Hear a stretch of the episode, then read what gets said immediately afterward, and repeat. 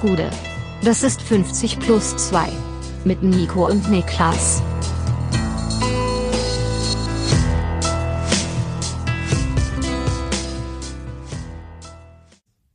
»50 plus 2 Bundesliga-Rückblick«. Mein Name ist Nico Heimer. 20. Spieltag ist geschafft. Und bei mir sitzt der Mann, der sich selbst den Dschungelkönig der Herzen nennt. Niklas Levinson. Gude, was geht?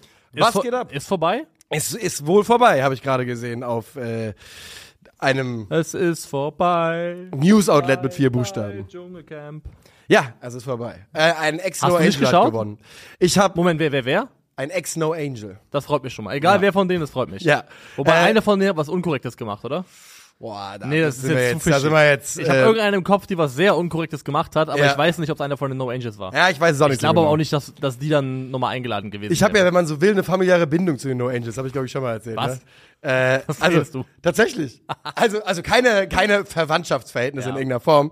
Aber mein Vater hat vor meiner Mutter eine der Mütter von den No Angels äh, gedatet, von einer von denen. Alter. Also wirklich, das ist kein- ist mein- ist mein- da- ist mein voller Ernst. Das klingt jetzt auch wie etwas, was man glauben kann. Also Ja, das ist äh, ähm, durchaus vorstellbar. Also da ist meine No Angels Verbindung. Und wir wollen heute über Fußball reden, aber wir wollen erstmal wissen, wie geht's dir? Wo, was hast du dieses Wochenende im Stadion gefressen? Im Stadion, nix. Warst du nicht? Ich war nicht. Ich war ja zuletzt am Mittwoch fürs Pokalspiel, Ja. da habe ich ja schon berichtet von meinen Ja. ähm, kulinarischen Errungenschaften dort vor Ort. Meine Frage an dich ist eher, schläfst du in einem Bett? Ja. Junge, bist du blöd. warum schläfst du auf dem Boden oder was? Ja. Okay. Und warum? Das ist ja nicht freiwillig passiert im ersten Schritt. Im ersten Schritt nicht, das gebe Ja, ich offen genau, zu. klar. Guck, also, jetzt erzähl. Das gebe ich offen zu, aber mein Bett, also man muss sagen, mein Bettgestell ja. war schon auch das Bettgestell meiner Vormieterin. Ja, das war in der Wohnung, bevor du da warst. Genau. Ja. Also dieses Bettgestell ist äh, also also alt wie Berlin vielleicht. Mhm, Also hatte einige Jahre schon auf dem Buckel gehabt. Und das ist mir schon zwei, dreimal passiert in größeren Zeitintervallen, Ja. dass du liegst und plötzlich das äh, Lattenrost absackt und du wie so so eine Falltür runterrutschst Ja. in den in den Bettkasten rein. Ja. Und das wurde irgendwann zu häufig. Also so sehr, dass du auch mit mit Angst einfach ins Bett gegangen bist. Ja. Und ähm, dann habe ich es einfach kurzerhand zerlegt, Ja. das Bett. Also war ein Holzbett, muss man sagen. Und das steht aktuell noch in, äh, in Einzelteilen auf meinem Balkon. Ähm, der ist aktuell, dient der dieser Funktion. Mhm. Und seitdem schlafe ich aber auf einer Matratze auf dem Boden, wie ich es früher schon mal als Jugendlicher über Jahre gemacht Ja. habe. Und es ist, warum braucht man ein Bett? Das ist totaler Quatsch. Ja. Also wenn man irgendwann an den Punkt Kannst du kommt, deinem wo man so unteren Rücken dann erzählen in drei Wochen. Mach mal, zieh mal ein bisschen durch. zieh ein bisschen durch, ich schlafe schon seit einem Monat so. Ja, aber dann ist es okay, dann bist du doch fit genug. Dann kannst du Ja. das machen. Betten, du musst ja, du musst ja überlegen. Alles, was so, was Die so nächste- nächste Komfortstandards betrifft, das ist ja nicht für den fitten Anfang 30-Jährigen ausgelegt, wo, was wir so machen alle, Ja, ja. weißt du? Sondern das ist für die, für noch eine ältere Generation. Also wenn ihr unter 30 seid und ein Bett habt, seid ihr Loser. Ja. Also, ich sag's euch mal, ich will euch Folgendes sagen. Aus meiner Erfahrung als Single in meinen 20ern kann ich euch sagen, dass viele Personen das genau andersrum deuten und wenn du, wenn die bei dir nach Hause kommen, sagen dir, du hast kein Bett und bist äh, 25, du bist ein Loser. Also das kann durchaus auch passieren. Das ist Punkt eins. Ich komme mal heute rein hier hot. Ja, also das Punkt- war schon ein heißer Take, Punkt aber den haben wir, haben wir abgeklärt, ja. Eben an der, wirklich eben, an der Tram, vor 9 Uhr noch, vor 9 Uhr, Das ist hart. ein augenscheinlich normaler Mann, der dort steht und schamlos an seiner Fanta nuckelt. Geht's um die Uhrzeit für eine Fanta? Ja. Ja, kann ich nicht, kann ich nichts gegen sagen. Also ich bin der Meinung, wir bräuchten für Softdrinks vor 12 Uhr so braune Tüten wie beim Alkohol in den USA. Das Aber Alkohol ist in Ordnung. Also wenn er jetzt einen Jägermeister gesagt wäre, hättest du gesagt, ja, das passt. mir. Ja, ja. Aber Fanta, wie, das kann schwer zu ertragen. Ja, okay, also ich verstehe es. Ähm, würden da Energy Drinks runterfallen unter die braune Tütenregelung? Ja, auf jeden Fall. Okay, okay, ja, das, das Ja, verstehe ich. definitiv. Weil das finde ich viel schlimm. Also schlimm finde ich erstmal beides nicht. Aber Fanta würde ich keine, würde ich keine Sekunde mir Gedanken drüber machen, wenn ich das sehe um 8.30 Uhr. So ein Energy Drink und nur damit wir es richtig verstehen, mir ist klar, dass der Sinn macht am Morgen eigentlich. Aber finde ich irgendwie noch ein bisschen ekliger tatsächlich.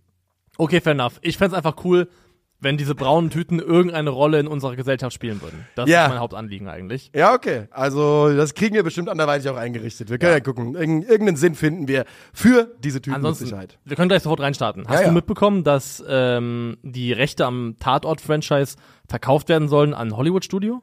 Nein, was? Wirklich? Ja. Oh. Es gab gestern Kann keine ähm, gute Idee sein. Proteste auch in der ARD. Ihr macht unseren Mord kaputt. Nur für den Gag hast du das jetzt gemacht? Ja. Okay. Ja, gut, äh, haben wir das auch geklärt. Wollen wir reingehen jetzt in, Ja, die, in den Freitagabend? Aber Hansi Küpper ist ein Otto. Ah, Hansi Küpper ist unglaublich. Ach so, ja, da, da, ah, ja, ja. Ähm, für alle, die es nicht mitbekommen haben, Hansi Küpper hat ja in seinem Leben selten was Schlimmeres gesehen als den Fanprotest bei Hertha BSC Ja, gegen das kommt HSV bei ihm äh, knapp vor 9-11, glaube ich. Ja, also tatsächlich. Wo, wo wart ihr, als, äh, als die Hertha-Fans gestreikt haben? Das war schlimm, das war schlimm. Oh, ist das ein leidiges, leidiges Thema. So, wir gehen rein in den Freitagabend. Das ist auch ein leidiges Thema, denn der BVB spielt. das ist einfach so. Ja. Und sie spielen äh, in Heidenheim. Die Mannschaft, die ihnen bereits äh, in der Hinrunde zwei Punkte ja, abluchsen, klingt so, als wäre es gestohlen gewesen. Und das war es ja nicht. Aber dafür sorgen konnte, dass der BVB eben nicht gewinnt. Und das war auch diesmal wieder der Fall. Das Spiel endet 0 zu 0. Und ich würde sagen, wieder am Ende bleibt die Tendenz, dass Borussia Dortmund sich sogar glücklich schätzen kann, dass das Spiel unentschieden ausgeht. Das würde ich auch unterschreiben. Man muss dazu sagen, dass bei No Gittens äh, reinrotiert Kobel, Brandt, Reus und Sancho alle nicht mal im Spieltagskader. Also das, was den BVB in der Hinrunde häufig gerettet hat, hat die individuelle Brillanz von einigen Spielern, ist an diesem Spieltag so nicht gegeben. Und ähm, man merkt das auch. Schöne Choreo der Heidenheim-Fans, wollte ich noch sagen. Sehr cool, ja. Das muss man einmal sagen. Und der BVB startet mit einer neuen Idee im Spielaufbau, wobei wer 50 plus 2 hört, findet die vielleicht nicht ganz so neu. Nachdem Ian Matzen an den ersten beiden Spielen seine Rolle, ja, ich würde sagen, von alleine so ein bisschen invers auch interpretiert hat, phasenweise, war es diesmal ganz klar seine Aufgabe, oder? Schon, ja. Also ich würde fast sagen, es war letzte Woche schon fast so weit. Ähm, aber ja, er hat, den, hat die Rolle so interpretiert, dass er im Aufbau den klaren Unterstützer im Zentrum gegeben hat. Der war auch bitter nötig, weil dort mit Salih Özcan limitierte Möglichkeiten Oh am Ball ja. vorhanden waren. Hat man ja auch gesehen in der einen Szene, wo er eben hinten diesen sehr, sehr eklatanten, fatalen Fehlpass spielt. Und In Zusammenarbeit mit Niklas Süle. mit Süle zusammen, wobei ich sagen würde, Das ist Sörjans. das ist Özcans Ding. Und ähm, den muss Tim Kleindienst eigentlich machen. Also von den drei Chancen, die Kleindienst eigentlich, glaube ich, in diesem Spiel hat, ist das die eine, wo ich sage, die muss er machen. Ja. Die muss rein. Ich habe irgendwie eh das Gefühl, ich habe gar nicht nachgeschaut, aber ich habe das Gefühl, dass Kleindienst seine Expected Goals eher unterperformt als überperformt in dieser Saison gefühlt. Ich habe nämlich, also es ist reines Bauchgefühl, aber es fühlt sich so an, wie der hätte durchaus schon ein paar Tore mehr machen können. Ich guck mal nach inzwischen, was er hier hat. Ja, Ähm, Moment. das ist ein sehr gutes Gefühl, mein Freund. Ja? Er hat sechs Tore und hat 9,6 XG. Damn! Das ist ein guter Tim. Riecher gewesen. Tim, Tim. Kleindienst unterperformt äh, die erwarteten Tore sogar relativ deutlich. Trotzdem einen großen Mehrwert für Heidenheim Mhm. in allem, was er, was er sonst so macht. Und auch da muss man sagen, selbst das rausgerechnet, sechs Tore, drei äh, Vorlagen in 20 Spielen, sind trotzdem eine mehr als achtbare Bilanz. Ja. Also die Blumen erstmal an Heidenheim. Ich würde fast sagen, vielleicht ist Frank Schmidt einer der besten gegen den Ball Trainer der Bundesliga. Es sieht zumindest danach aus. Weil ich erinnere mich daran, das hatten wir auch hier als Thema gehabt, am zehnten Spieltag, als sie zu Hause den VfB Stuttgart geschlagen haben, haben wir darüber gesprochen, was sie für eine relativ ungewöhnliche Struktur gegen den Ball gewählt hatten. Ich glaube ein 5-1-3-1, um A, das Zentrum immer kompakt zu haben, weil der VfB da gerne Überzahlen erzeugt und diesen einen Mann extra vor der Abwehr zu haben, Maloney war es, glaube ich, der diese Läufe von Dennis Undaff, dieses Entgegenkommen, immer wieder auffangen soll und auf, aufnehmen soll, wenn der eben kommt. Und das haben wir dann später auch im Einsatz gesehen. Ähm, die Bayern haben es gemacht, glaube ich, mit äh, im 4-1-4-1 mit Pavlovic. Gladbach hat's gemacht mit, äh, mit Weigel dazwischen. Also ist eine Art und Weise, wie es dann häufiger gegen Stuttgart gespielt worden ist, ja auch teilweise sehr erfolgreich. Und auch hier muss ich sagen, die Art und Weise, wie Heidenheim gegen den Ball agiert, aus diesem 4-2-3-1 heraus, wie gut die abgestimmt sind, wie perfekt die Kommunikation zwischen den einzelnen Mannschaftsteilen ist, Ja. aller, allererste Klasse, wirklich Hut ab. Es ist wirklich beeindruckend. Und ähm, wir haben, wir wissen ja, ne, die Heidenheimer, die performen ein bisschen über, was die Expected Punkte betrifft, bla bla bla bla bla. Am Ende des Tages musste die Leistung erstmal so bringen gegen den BVB, gegen den BVB in der Hinrunde, gegen Stuttgart in der Hinrunde. Weißt du, die sehen ja reihenweise gegen starke, starke Gegner wirklich gut aus und sie sehen nicht nur gut aus, sie lassen diese starken Gegner wirklich schlecht aussehen. Genau. Und es ist auch kein Zufall, dass Heidenheim das letzte Mal äh, verloren hat gegen Leipzig am 2.12. in der Bundesliga. Sieben Spiele jetzt, ne? Ja. Sieben Spiele ungeschlagen. Drei Siege, vier Unentschieden. Zwar vier Unentschieden in Serie. Viele andere Bundesligisten würden da schon Alarm schlagen und Banane werden. Für Juckt Heidenheim niemanden. ist es alles traumhaft. ist perfekt sogar. Und ich finde mindestens genauso also beeindruckend wie die Tatsache, dass sie gut aussehen gegen ähm, vermeintliche Top-Teams, ist, dass sie auch fast nie schlecht aus aussehen. Ich Ja. finde, schlechte Heidenheim-Spiele, wo du sagst, die waren chancenlos, die wurden ja einfach hergespielt. Also würden mir spontan keine zwei oder drei Stück einfallen. Das passiert einfach sehr, sehr selten. Die Tendenz war am Anfang der Saison noch eher gegeben. Ich erinnere mich, dass sie mal vier gegen Leverkusen haben sie vier gefressen. Ja. Aber die haben, glaube ich, gegen Augsburg nach dem Trainerwechsel hat doch Augsburg nach 2-0, 2-5 gewonnen oder sowas. Stimmt, ja. Das war, da waren noch so ein paar Ansätze dabei von einer Mannschaft, die so ein bisschen das Bröseln anfängt, aber in den letzten Wochen überhaupt gar nicht. Gar kein Problem. Und vor allem in dem Spiel jetzt die Abstimmung zwischen den beiden Innenverteidigern und den beiden Jungs davor. Ich glaube, Innenverteidiger war Gimba Mainka und davor müsste Schöppner und ähm, Maloney gewesen sein. Die, weil das, was Dortmund gefühlt auch fast als einziges Mittel hatte, um hier irgendwas zu erzeugen oder versuchen, zum Beispiel Räume zu öffnen, war diese gegenläufigen Bewegungen. Gerade von Niklas Füllkrug immer wieder dieses Fallen lassen, entgegenkommen, auf Seiten ausweichen. Und es war ich immer so, dass wenn Füllkrug ging, ging dann, wenn, wenn er die, wenn es Gefahr lief, dass er den Ball hätte bekommen können, ging der Innenverteidiger mit, aber der Sechser hat sofort hinten aufgefüllt. Also Ja. einer der beiden Sechser sofort hinten reingefallen. Dieser Raum Also es geht darum, wenn, wenn Füllkrug sich tiefer hat fallen lassen, Genau. um den Ball zu bekommen, was um, er ja um auch einen Verteidiger mitzuziehen, und mit Spieldauer immer mehr gemacht hat, weil wenig Mittel auch gefunden. wenig ja. Mittel gefunden. Immer jemand mit, immer den Raum hinten aufgefüllt. Das einzige eine Mal, dass, einfach. genau, dass das nicht aufging, war bei dieser, beim Abseitstor von Daniel Malen. Ja. ähm, wo ja auch vorher so ein bisschen Chaos war, wie der Ball überhaupt da letztendlich vorne gelandet ist. Da waren sie ungeordnet. Aber sonst hat diese Abstimmung zwischen Innenverteidigern und Sechsern, die nicht leicht ist, das so zu koordinieren, dass du eigentlich immer ähm, den tiefen Raum abgesichert hast, ist echt, das sieht verhältnismäßig easy aus, aber ist keine Selbstverständlichkeit. Also wirklich gegen den Ball aller, allererste Sahne. Und das reicht ja auch in der dann in vielerlei Spielen für eine Mannschaft, die die äh, das so macht und inzwischen wir haben uns äh, die das wie Heidenheim eben bespielen möchte. Ich glaube, wir haben uns alle damit schon abgefunden, dass dass die auch äh, ein weiteres Saison in der Liga bleiben werden. Das ist einfach so und Ja. irgendwie finde ich es auch geil und ich finde es auch geil, wie die Fans auf die paar Fans, man sieht jetzt nicht so viele auf Social Media sind. Das erinnert mich immer so ein bisschen an äh, an an dieses Meme, an dieses äh, USA mentioned, ra, what the fuck's a Kilometer. so sind die, so ist Heidenheim so ein bisschen. Nur in dem Fall ist es what the fuck's a Pohlmann oder so, der ja bei Dortmund eingewechselt wird. Ja. Ähm, ja, man muss dazu einmal sagen, der BVB macht hier ein schwaches Spiel. Der BVB hat hier den Sieg in meinen Augen auch nicht verdient. Ganz Nein. im Gegenteil, wenn eine Mannschaft einen Sieg verdient, wenn, ich sage nicht, dass es so ist, ist Heidenheim näher dran.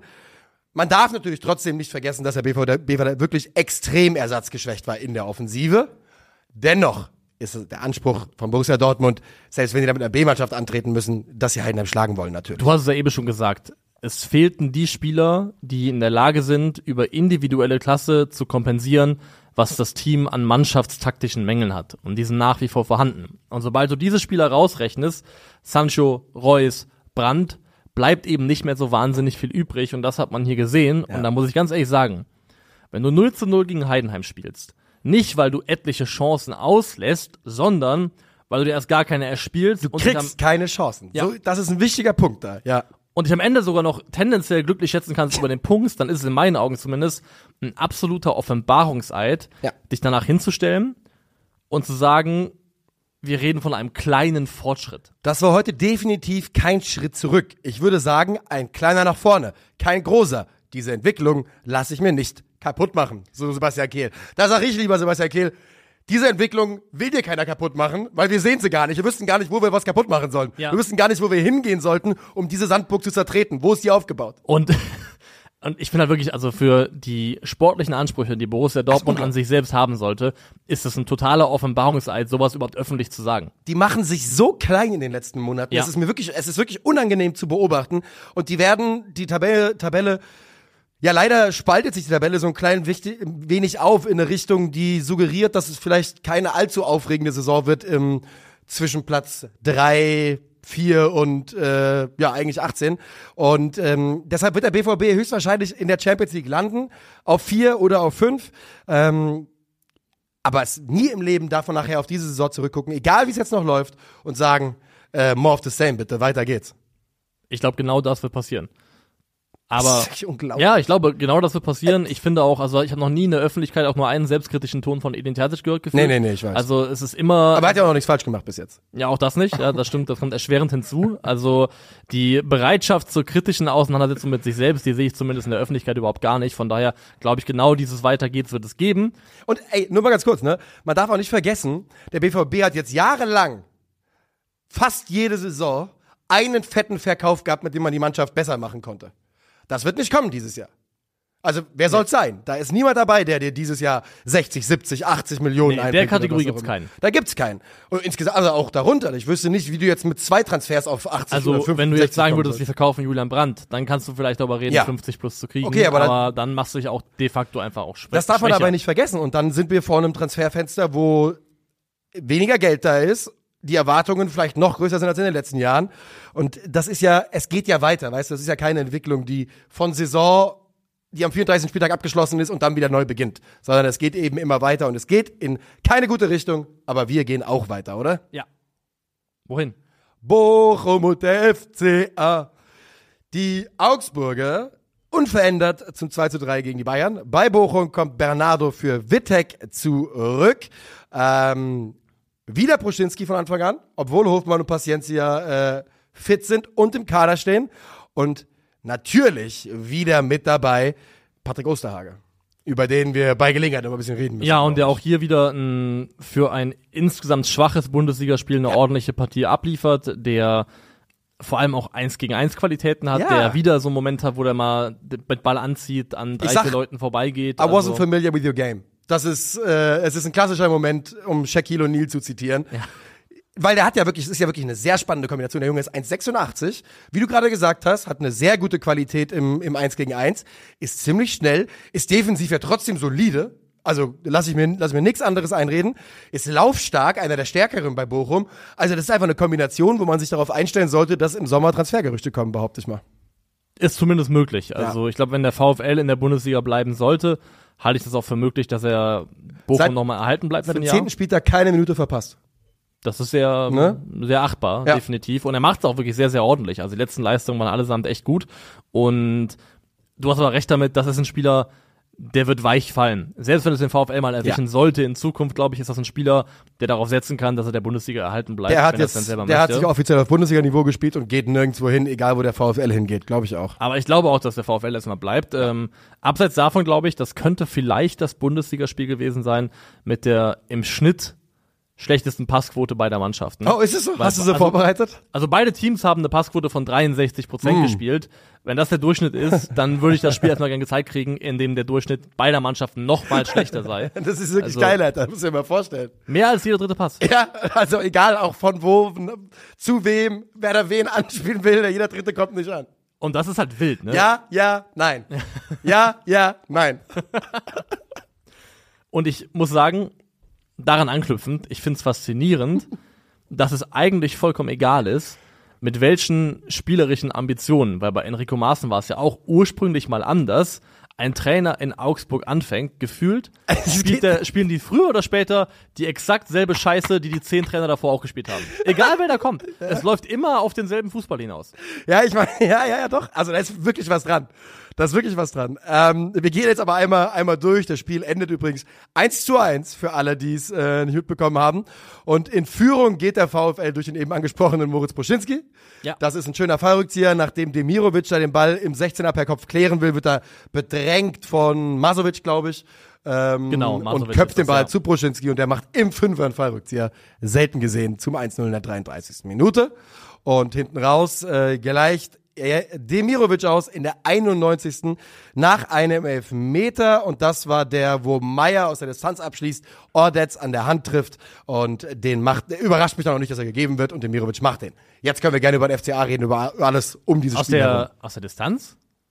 Meier hat auf jeden Fall, aus, äh, Der war aus recht nah, also aus, Aus einer. Distanz, hab ich Aus gesagt. einer Distanz, ja. Aus einer Distanz, ich glaube von einem Meter Entfernung. Aber, das ist wirklich eine kleine Distanz. ähm, aber tatsächlich war es so, bei mir bleibt weiterhin das Bauchgefühl, sowas sitzt nicht gut bei mir, die Art von Elf Handelfmeter, aber den zu geben ist dann schon nachvollziehbar. Ist bitter für Bochum, ist vor allem bitter für Bochum, weil sie ja die Möglichkeiten hatten, dieses Spiel vorher zuzumachen. Also ein wiederholtes Mal, dass Matusz Bero ein potenziell entscheidendes Tor liegen lässt. So. Da würde ich gerne von den VfL-Fans mal was hören. Und zwar, ist der für euch so frustrierend, wie er sich für uns anfühlt? Ich weiß nicht, ob es dir so geht, aber für Ja. mich fühlt sich Bero unglaublich frustrierend an zuzugucken. Ja, auf jeden Fall, weil er hat ja jetzt wirklich Momente gehabt, die im Zweifelsfall darüber entscheiden, ob du halt einen Punkt oder drei holen kannst. Und das macht dann schon einen Unterschied. Und dann hast du noch diese Nummer von Quateng, wo Finn Dahm diesen Horrorpass Ja. hinten rausspielt und er daran scheitert, den Ball vernünftig abzulegen. Und auch da muss Bochum mehr draus machen. Also das Spiel muss in meinen Augen zugunsten des VfL entschieden sein, bevor dann am Ende Ja. dieses 1 zu 1 über den Handelfmeter fällt. Und dann ärgert's mich aber trotzdem sehr, wie Letzter äh, wechselt. Und das liegt natürlich auch an seinem Personal. Aber der bringt halt Schlotterbeck für Stöger in der zwei- 68. Minute und spielt da mit fünf gelernten Innenverteidigern zeitgleich, ne? Das muss also, das klingt, das, das liest sich dann auch nicht wie, wie eine Mannschaft, Aber- die, die sagt, wir gehen äh, all out aufs Zweite. Frage, vier sehe ich sofort. Wer ist der Fünfte? Das habe ich mich gestern auch schon gefragt. Ist nicht Oermann auch Gelernter? Ah, das kann natürlich sein, das weiß ich nicht. Ja, ich glaube, Ähm, Oermann ist, ist möglich. eigentlich auch eher Innenverteidiger, oder? Gucken wir mal. 1,87 zumindest schon mal. Äh, äh, äh. Ja, jetzt hat sich mein... Mehr muss ich nicht wissen, der ist Innenverteidiger. Er ist in ja, aber äh, vier oder fünf. Also, am Ende des Tages, der Punkt Bochum geht super, stehen. super, äh, super defensiv rein und äh, oder nicht rein, das stimmt nicht, sondern wechseln eben sehr defensiv. Bisschen angsthasig. Er ist aber übrigens auch als Innenverteidiger gelernt, äh, geführt, Oermann. Und ja, die Quittung ist dann eben jener Elfmeter. Ich finde auch gegen diesen FCA kann man durchaus gerade in einem Heimspiel ein bisschen mehr Selbstvertrauen entwickeln. Wenn du da 1 zu 0 nach x und 60 Minuten gegen den FC Bayern führst, dann verstehe ich den Wechsel Ja. eher. Gegen Augsburg, glaube ich, ähm, muss man das nicht machen. Von daher, ja, die gerechte Quittung weiß ich nicht, aber am Ende bleibt ein 1 zu 1 stehen in einer Partie, die insgesamt auch als eines der eher ja, überschaubaren äh, Bundesligaspiele in die Geschichte eingehen wird. Ja, das glaube ich auch. Also das war ziemlich genau das Spiel, das wir von den beiden Namen versprochen bekommen haben. Ja. Und das ist gar nicht böse gemeint, weil es ist ja, es gibt nun mal auch Underdogs in dieser Liga, aber ich habe mir auch ganz, ganz wenig notiert. Ich habe gesagt, dass äh, Arne Meyer hat mir nach Einwechslung gut gefallen. Stimmt, ja. Ähm, der ja auch irgendwie immer noch, und vielleicht ist, muss ich da an meiner Anspruchshaltung schrauben, äh, immer noch ein, un, ja, ein uneingelöstes Versprechen ist, so ein klein bisschen. Also ein bisschen was erwarte ich irgendwie immer noch von Arne Meyer. Also das Versprechen, das es anfangs mal gab, Ja, das, das- wird niemals eingelöst Nee, werden. nee, das also stimmt. davon habe ich mich mittlerweile komplett verabschiedet. ein wenig mehr. Und ganz interessant natürlich, dass äh, Rex Bajai und Jakic beide halt von Anfang an, das, da pff, weißt du natürlich auch schon Bescheid, ne? Ähm, Das ist eine recht klare Maß, Maßroute, ja. ja, würde ich auch sagen. Und, Nee, Marschroute. Äh, Marschroute Maßgabe, kann, Marschroute. kann auch eine, eine Maßroute sein für dich, wenn du das willst. Und Rex Bajai, sag mal ganz kurz, weil der hier gerade bei äh, Sofascore als Deutscher gespielt wird, aber ist der nicht kroatischer Nationalspieler auch? Ich hätte wenn gesagt Kosovo. Stimmt. Ich gucke jetzt nochmal nach. Elvis Rexbejai, du hast vollkommen recht. Er hat eine deutsche Nation- Nationalität, aber auch die kosovarische, wobei er noch kein Länderspiel gemacht hat, laut Transfermarkt. Ich habe ihn nämlich gefragt, ob ich dachte, er wäre Kroate und habe ich dann, hab dann gedacht, krass, dass hier Jakic und Rexbejai um denselben Platz in der Nationalmannschaft wahrscheinlich gerade kämpfen, beim selben Verein und das einfach nur machen, indem sie alles zertreten, was sich bewegt beim Gegner. Nicht Äh, ganz, Ja. nicht ganz. Äh, mir reicht's. Mir reicht's um auch. Mir reicht's auch. Darmstadt gegen Bayern 0 für Leverkusen. Leverkusen rotiert und dominiert. Ähm, aber auch Darmstadt mit 5-9. Bei Leverkusen ist es ein bisschen interessanter, weil das immer die Mannschaft ist, die die Tabelle anführt und der ausgeliehene Borja Iglesias direkt von Anfang an. Frimpong raus, dafür Teller rein. Und Amiri, muss man auch sagen, hat im letzten Spiel von Anfang an gemacht, ist auch nicht mehr dabei. Der spielt nämlich jetzt in Mainz. Der ist in Mainz unterwegs. Also mir haben die Wechsel aus persönlicher Ja. Sicht sehr, sehr wehgetan, da ich ja Frimpong und Schick Besitzer bin auf Kickbase. ja.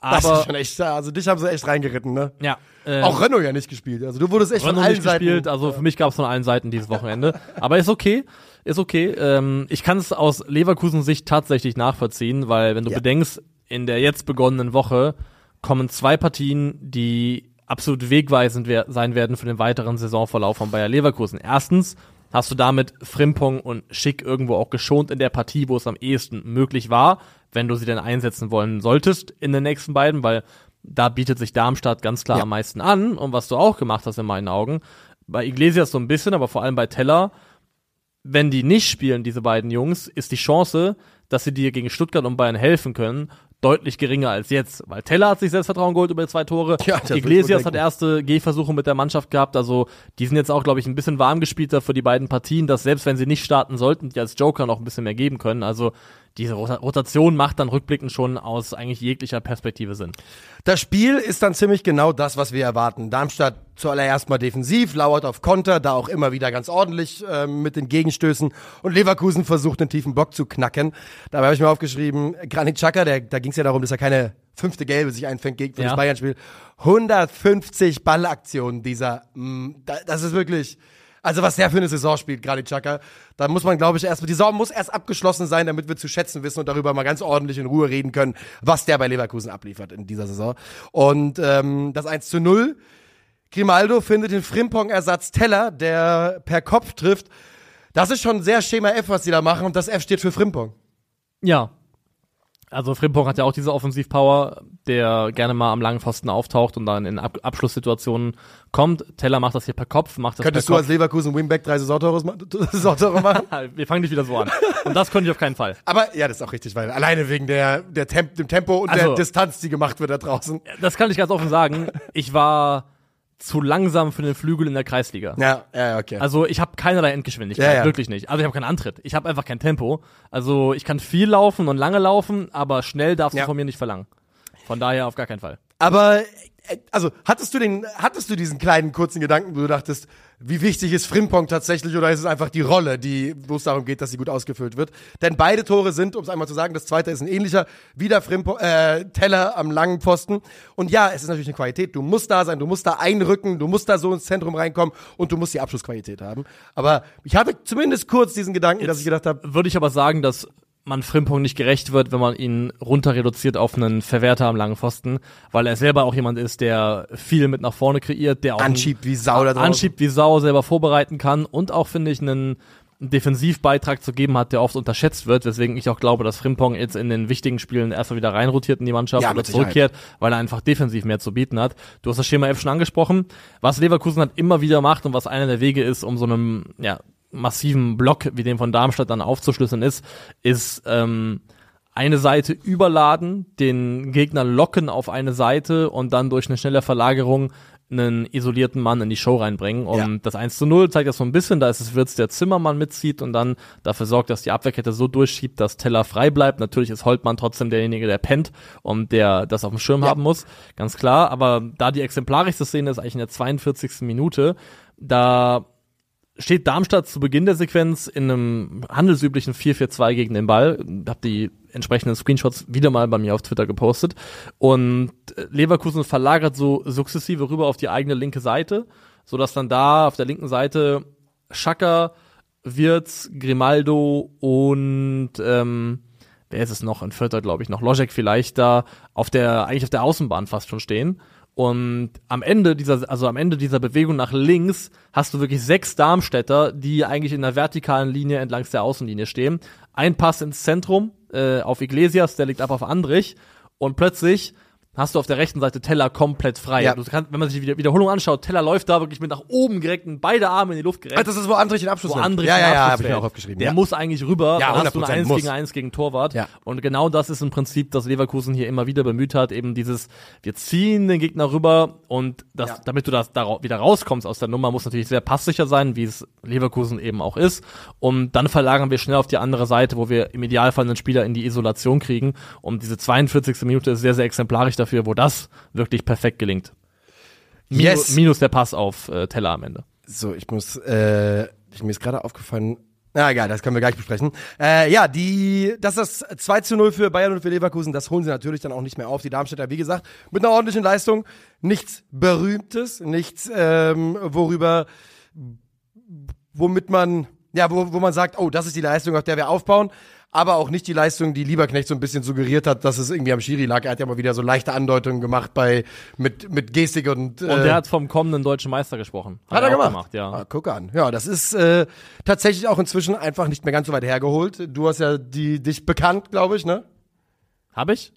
Oder nimmst du wieder zurück dein Bekenntnis? Das Schöne am Stream ist, dass es so schnell wieder vergeht. Okay. Alles, was ich hier sage, ist Dann, natürlich. Äh, dann, lass, dann greifen wir es gar nicht wieder auf. Wir lassen es. Äh, wir Ah, lassen doch, stehen. ich muss zu meinem Wort stehen. Ich habe gesagt, ich habe äh, nach langer reiflicher Überlegung für mich entschieden, ich will, dass der FC, FC Bayern Meister wird. Alles in Ordnung. Äh, Leverkusen, das müssen wir einmal festhalten. 20 Bundesligaspiele ungeschlagen in dieser Saison. Gab es, glaube ich, viermal in der Liga, zweimal Ja. Leverkusen, zweimal Bayern. Also ich glaube, Bayern, Stuttgart und die spielen auch, auch wenn es blöd klingt, nochmal Dortmund. Wenn die drei noch überstehen, dann halte ich eine Invincible-Saison wirklich für möglich. Also Ja? dann glaube ich da wirklich dran, dass sie eine Saison spielen können, ohne ein Spiel zu verlieren. Also vor allem das Bayern-Spiel wird entscheidend sein. Aber wenn das gelingt, dann halte ich das für möglich, dass sie zumindest keine Pleite kassieren. Was natürlich umso lustiger wäre, wäre, wenn sie kein Spiel verlieren und am Ende trotzdem nicht Meister werden würden. Das wäre unglaublich. Aber das äh, halte ich, ja, ja, mal gucken. Also das ist natürlich der, der absolute Kracher am Wochenende, da, da machen wir uns mal nichts vor. Ähm, willst du, ist meine Frage, zum VfB Stuttgart gegen Freiburg gehen oder zu Mainz gegen Bremen? Mainz gegen Bremen. Okay. Äh, Mainz gegen Bremen. Die Bremer gewinnen 1 zu 0 am Miriam in, Gang, in Gangkamp beim Mainz 05 von Anfang an. Und man muss leider konstatieren, muss er konstatieren, die Bundesliga-Götter haben sich entschieden. Ja, Mainz 05 muss absteigen. sie wollen nicht. Das ist leider nicht möglich. Wir haben schon mehrfach, wirklich mehrfach drüber gespr gesprochen, dass Mainz wirklich eine Saison spielt, die statistisch eigentlich fürs Mittelfeld reichen sollte. Dieses Spiel reiht sich da ein. Sie ge- gefühlt zum zehnten Mal in dieser Saison schlagen sie sich durch Eigenfehler und die werden mit jedem Spiel absurder. Ich schwöre, wenn es so weitergeht bei, bei, bei Mainz 05, geht's bald so los, dass beim Anstoß sie einen langen Ball nach hinten spielen und der Torwart macht, macht Pipliza-mäßige Kopfball-Eigentor. Es wird immer wilder bei, bei Mainz 05. Ja, Mainz macht spontanes Arschbolzen im eigenen 16er. Ja. Und ähm, jetzt habe ich Cassie, der nach wenigen Minuten schon, also noch in, innerhalb der ersten zehn, da den Ball klären möchte, aber dabei das Gesäß von Tom Kraus trifft, von Ja. wo der Ball abprallt zu Marvin Duksch, der sich nicht bitten lässt und aus der Drehung heraus das 1 zu 0 macht. Und das ist halt genau das, was du meinst. Ne? Das ist exemplarisch sinnbildlich, finde ich, für Mainz 05 diese Saison. Also viel mehr kannst du ja ein Tor eigentlich nicht selber einschenken. Und dann laufen sie schon wieder diesem Ja. Rückstand hinterher und es ist wieder so ein kleiner Rückschlag, wieder was, wovon du dich erholen musst und Und wieder was, was sie nicht schaffen. Wieder was, was sie nicht schaffen. Ja. Und man, man ist natürlich dann auch nicht ganz fair, Bremen jetzt daran zu messen, an diesem Auswärtsspiel, weil ne, die führen halt nach zwei Minuten 1-0.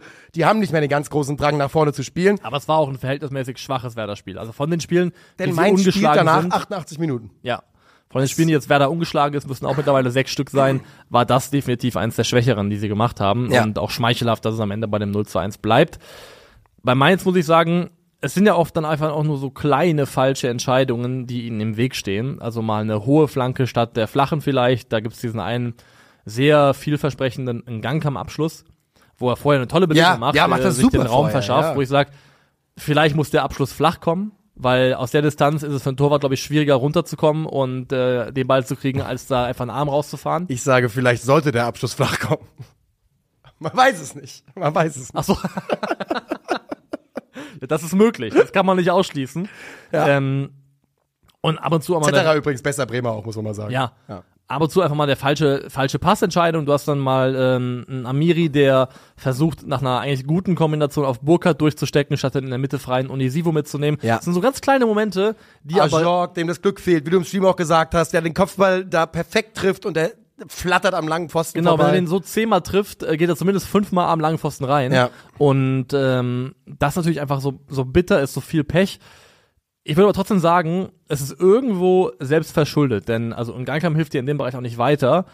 Ich bleib dabei, das technische Grundniveau der Mainzer Mannschaft ist mittlerweile zu niedrig und sie haben in ihren Transferentscheidungen, auch getrieben davon, wie Bo Svensson Fußball spielen lassen wollte, zu lange, zu sehr körperliche und läuferische Qualitäten über Fähigkeiten am Ball priorisiert.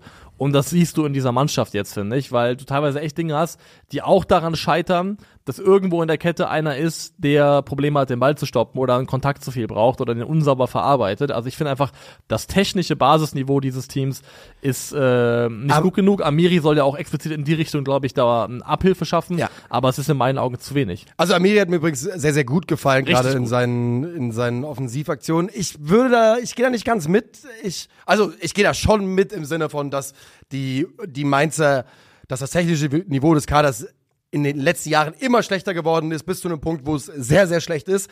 Aber es ist für mich nicht das grundlegende Problem der ganzen Geschichte, weil auch dieses Spiel wieder, sie sind ja da. Es würde ihnen helfen, wenn sie auch noch ein paar versierte Spieler hätten, die sie mal von der Bank bringen können, wo du wirklich noch immer jemanden hast, der, vielleicht auch nicht Brian Gruder heißt, der jetzt schon länger äh, verletzt ist Ja. und halt 19 Jahre alt ist und dann plötzlich die ganze Last schultern soll. Da bin ich komplett bei dir. Aber ich sage, es liegt nicht am technischen Niveau, sondern daran, dass Mainz 05 verhext ist. Das ist meine logische Erklärung dafür. Ja, Verflucht. Da habe ich jetzt wenig entgegenzusetzen natürlich. Ähm, ist der deutlich logischere Schluss. nee, also es liegt natürlich nicht nur daran. Wir, wir haben andere Bundesligamannschaften, an denen man sieht, dass man auch mit einem relativ überschaubaren technischen Niveau die nötigen Punkte holen kann, um in der Liga zu bleiben. Das geht schon. Aber also eine ganz, ganz exemplarische Szene für mich war in der 64. Minute. War total un, also taucht in keinem Rückblick auf, weil es auch nicht zu einer Chance geführt hat. Da hat Werder eine Ecke geschlagen und ähm, Mainz kommt in eine Umschaltgelegenheit nach Eckball. Der Ball wird aus dem Strafraum geklärt. Amiri lässt ihn einmal zurückklatschen auf Tom Kraus, der mit Blick nach vorne den Ball am eigenen 16er oder 16er Kante bekommt und auf der rechten Außenbahn ist ein Gangkamm offen für einen Pass. Der Passweg ist offen zu einem Gangkamm. Wenn der Ball kommt, geht Mainz in einen 4 gegen 4 mit Dynamik äh, gegen Werder rein. Das ist eine vielversprechende Umstellsituation. Natürlich weiß ich nicht, ob daraus ein Tor entsteht. Aber Tom Kraus braucht vier Kontakte, um diesen Ball zu verarbeiten. Ja, das ist ein bisschen Und danach viel, ist der? Passweg zu. Das und ist- äh, das, Ding ist, das Ding ist gelaufen, daraus wird nichts. Sogar Amiri zeigt ihm vorher noch einen anderen Passweg an. Und du siehst auch bei einem Duncan danach, dass er so fast so wie so ein motziges Kind einfach so hochspringt und sich so ärgert, dass der Ball nicht gekommen ist. Und das sind so kleine Momente, wo ich sage, dass, die machen aber einen Unterschied. Und ich glaube wirklich, dass Mainz da in der Kaderplanung sich ein bisschen verrannt hat. Also ich denke da an Leute wie Fulgini, keine Ahnung, ob der jetzt gut spielt oder nicht, aber der war ja auch jemand, der in so eine Richtung ging. Ähm, Markus Ingwertsen, der mal da war. Stöger. Also Stöger, der mal da war. Der Die haben, das ist schon richtig, die haben schon Techniker vehement ein bisschen äh, aus, ja, ge, gerottet, möchte man sagen. Fulgini, äh, zehn Startelf-Einsätze in der Ligue A in dieser Saison. Kein Tor. zwei kein, Vorlagen. Zwei Vorlagen, ja. Ja, das ist nicht berühmt. Aber, Aber- es sagt trotzdem der Spielertyp. Der, das ist öfters vorgekommen, die sind aufgetaucht in Mainz, haben nicht wirklich stattgefunden, gingen dann wieder. Und ich finde, das ist eine Sache, die man sich vielleicht in der Kaderplanung ankreiden lassen muss. Ja, und äh, mal gucken, ich glaube, bei Mainz 5 wird es ja einen elementaren Richtungswechsel zeitnah geben. Ich glaube, ich glaube, und es tut mir jetzt sehr, sehr leid, ihr Mainzer, ich weiß, ihr werdet mich korrigieren, aber ich glaube, dass bei Heidel und, äh, wie heißt er, sein Praktikant Müller, der auch mal Trainer war bei denen? Schmidt. Schmidt, genau. Komm. äh, ich glaube, deren Amtszeit läuft im Sommer ab und ich glaube, Ah. beide hatten schon Okay. zu verstehen gegeben, dass es nicht weitergeht, aber da, äh, ja, nagelt mich nicht drauf fest. Haben wir noch was zu Mainz 5 Letztes Wort, um an dein Oder Lob Bremen. für Amiri anzuknüpfen. Hatte nach den beiden Innenverteidigern die meisten Ballaktionen, Ja. hatte die meisten erfolgreichen Dribblings und die meisten Pässe, die zum Abschluss geführt haben. Also kann man jetzt schon sagen, der war von Spiel 1 an Dreh- und Angelpunkt in der Mainzer Offensive. Also das hat sich, also der, der Anschein ist, Ja. dass es sich lohnt, ihn geholt zu haben. Auf jeden Fall, auf jeden Fall. Und äh, ja, Gratulation, Werder Bremen, du hast es gerade gesagt, das x-te Spiel ungeschlagen und das muss man ja auch mal sagen. Man kann da viel drüber reden, dass Werder hier nicht die bessere Mannschaft war, was auch immer. Werder macht ein frühes Tor, verteidigt es so konsequent, wie sie das können, zu Ende und bringt so ein Spiel mal über die Zeit und gewinnt schmutzig 1 zu 0 und ganz im Ernst, also viel mehr äh, kannst du doch gar nicht wollen bei einer Mannschaft wie Werder Bremen, die letztes Jahr ja noch dann doch ganz schön in die Abstiegssorgen reingerutscht sind. Und ja, die sind weiterhin die Nummer 1 der Rückrundentabelle Werder Bremen. Der Norden grüßt von oben. Stark. Wir gehen weiter und jetzt machen wir den, äh, das Baden-Württemberg-Derby. Die Schwaben gegen die Badenser. Wir machen Freiburg gegen Stuttgart. Deutsche Vögel gegen Affen. Deutsche Vögel gegen Affen, okay, ja. Es gab, mal so, es gab mal so einen Animationsfilm, wo ich den, den Film nie gesehen habe, aber es geht um Vögel und Affen, die gegeneinander sind. Okay. Und äh, War das Angry Birds oder Planet der Affen? nee, nee, nee, aber Oder eine Mischung? im Trailer gibt es auf jeden Fall eine Szene, die kam damals oft im Kino, wo irgendeines von diesen Tieren so, so krass schreit, Vögel gegen Affen! Aber, aber, aber, Moment, aber. Also, ist das nicht, sind da nicht, sind da nicht Affen ho- haushoch favorisiert am Ende des Tages? Also wahrscheinlich schon. Also, ich meine, Vögel haben halt natürlich das Element, dass sie Rio, airborne sind. Ne? Rio heißt der Clip.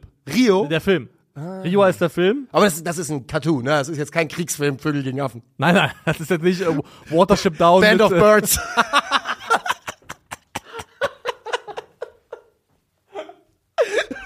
Ich würde es gucken. Also ich würde es gucken, glaube ich. Ich auch, Band of, Band of 100%, Birds würde ich gucken, Alter. Okay, ähm. Okay, okay. Also Vögel, deutsche Vögel gegen Affen. Wir sind Ja. bei Freiburg gegen Stuttgart.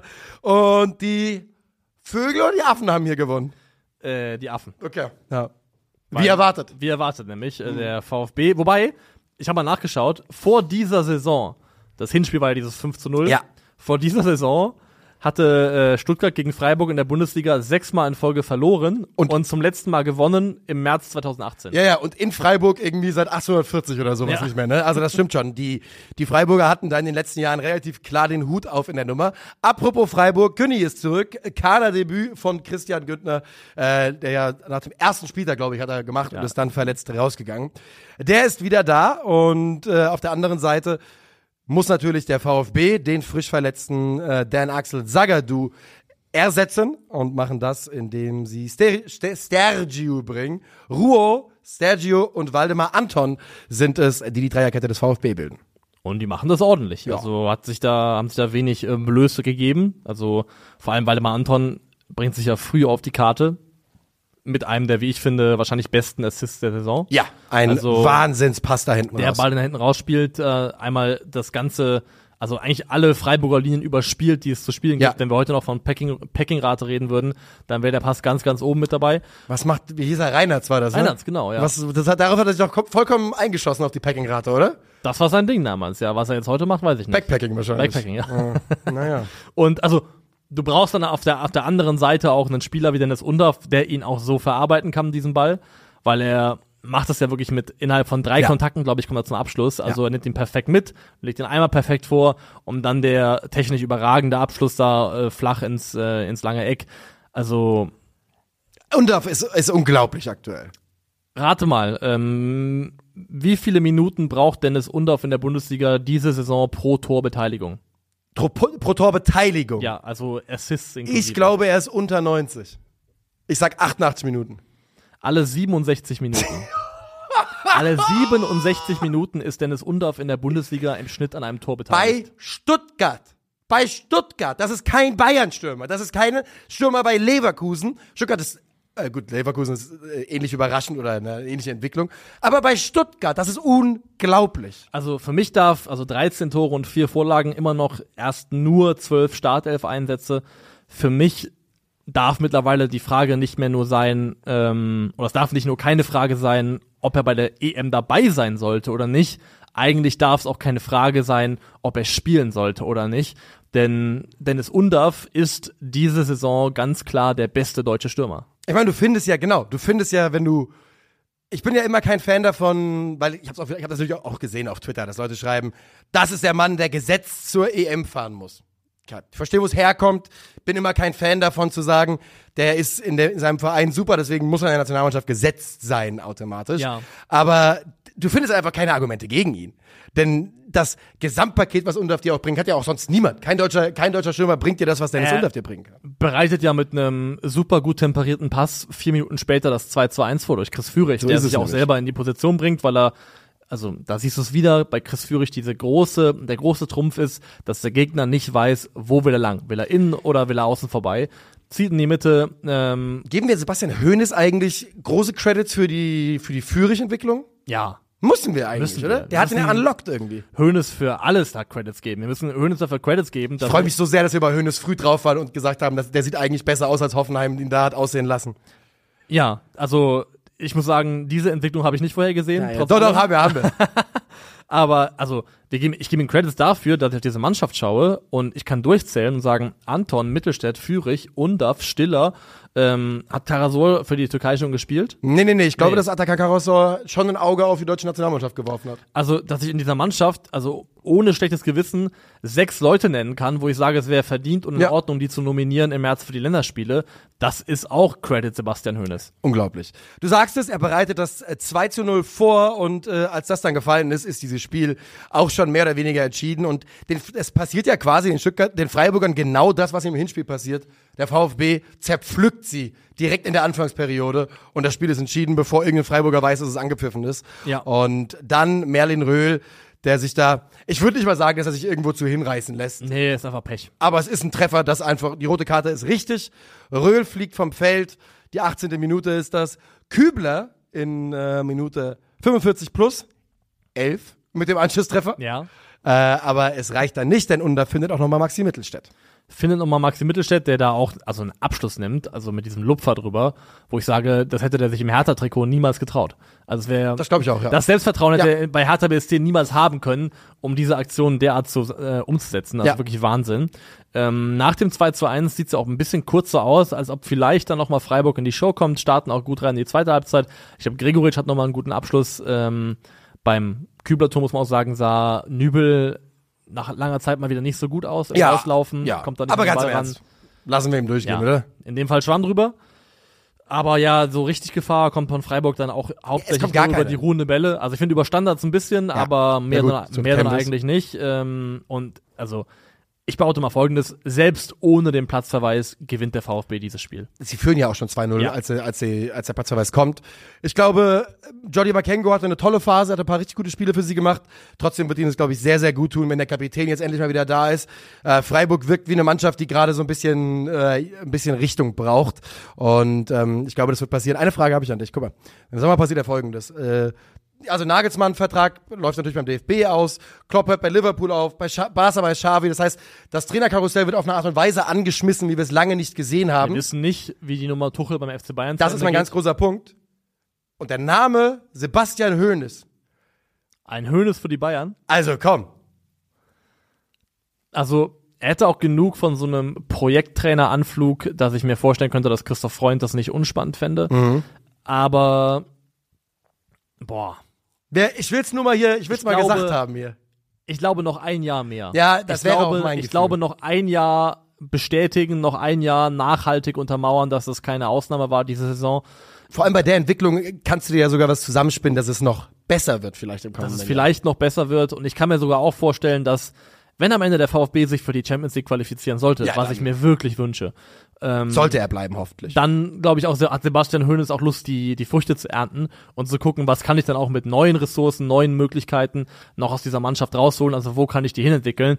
Der VfB ist für mich immer noch, hat immer noch eigentlich einen natürlichen sportlichen Anspruch, eine deutsche Spitzenmannschaft zu sein und ähm, die Chance, die dahin zurückzuführen, die wird nicht kleiner, wenn man es schafft, sich für die Königsklasse zu qualifizieren. Und ich glaube, wenn du bei Stuttgart, wenn der jetzt da bleibt, diese Saison beendet, wir sagen mal, die kommen tatsächlich in die gottverdammte Champions League und dann machst du noch eine Saison, wo du eine ähnlich solide Leistung bringst, dann bist du der große, der große Renovator des VfB Stuttgart. Ja. Da, da bauen die, die bauen dir da ein Denkmal, egal wo du danach hingehst, glaube ich. Ja, das glaube ich auch. Von daher, ich glaube nicht, dass es im Sommer so weit ist, aber dass das ein Thema werden könnte beim FC Bayern, wenn die Kurve oder die Entwicklungskurve, die Sebastian Hoeneß eingeschlagen hat, so weitergeht, dann glaube ich, muss es fast folgerichtig passieren. Wir werden es auf jeden Fall erleben und was wir jetzt besprechen werden ist äh, der FC Bayern München gegen Borussia München Gladbach. Ein 3 zu 1 Heimsieg für die Bayern. Ähm, statt Coman und Guerrero, Masraoui und Müller, Bowie und Saragossa. Zunächst auf der Bank. Alfonso Davis bricht ihnen auch noch weg. Innenband Riss. Und in Führung geht, wie fast immer in München, Gladbach. Ja, durch Nico Elvedi nach einem äh, Pass hinten raus von Manuel Neuer Auf auf, Müller. Thomas Müller, der von Elvedi da abgekocht wird in dem Fall, muss man so sagen. Ja. Der treibt den Ball nach vorne, spielt einen Doppelpass mit Jordan, der klug ablegt und dann ist es auch ein cleverer Abschluss von Elvedi, unspektakulär, aber erfolgreich zum 1 zu 0. Ja. Und ich muss generell sagen, also die Bayern kommen ja dann zurück. Es ist dann einmal Pavlovic, der zum Ausgleich trifft, noch vor der Pause, glaube ich, wo sie es ähm, gut durchspielen. Ich glaube, es ist Müller, der Ja, da Pavlovic. auf Pavlovic, äh, Darüber müssen wir gleich noch mal ein bisschen reden. ja, müssen wir auch. Ja, okay. Auf Pavlovic spielt und der nimmt dann eben den Abschluss ins lange Eck, trifft da zum 1 zu 1. Und in der zweiten Hälfte sind es dann die Tore von einmal Harry Kane, müsste das gewesen sein. Richtig.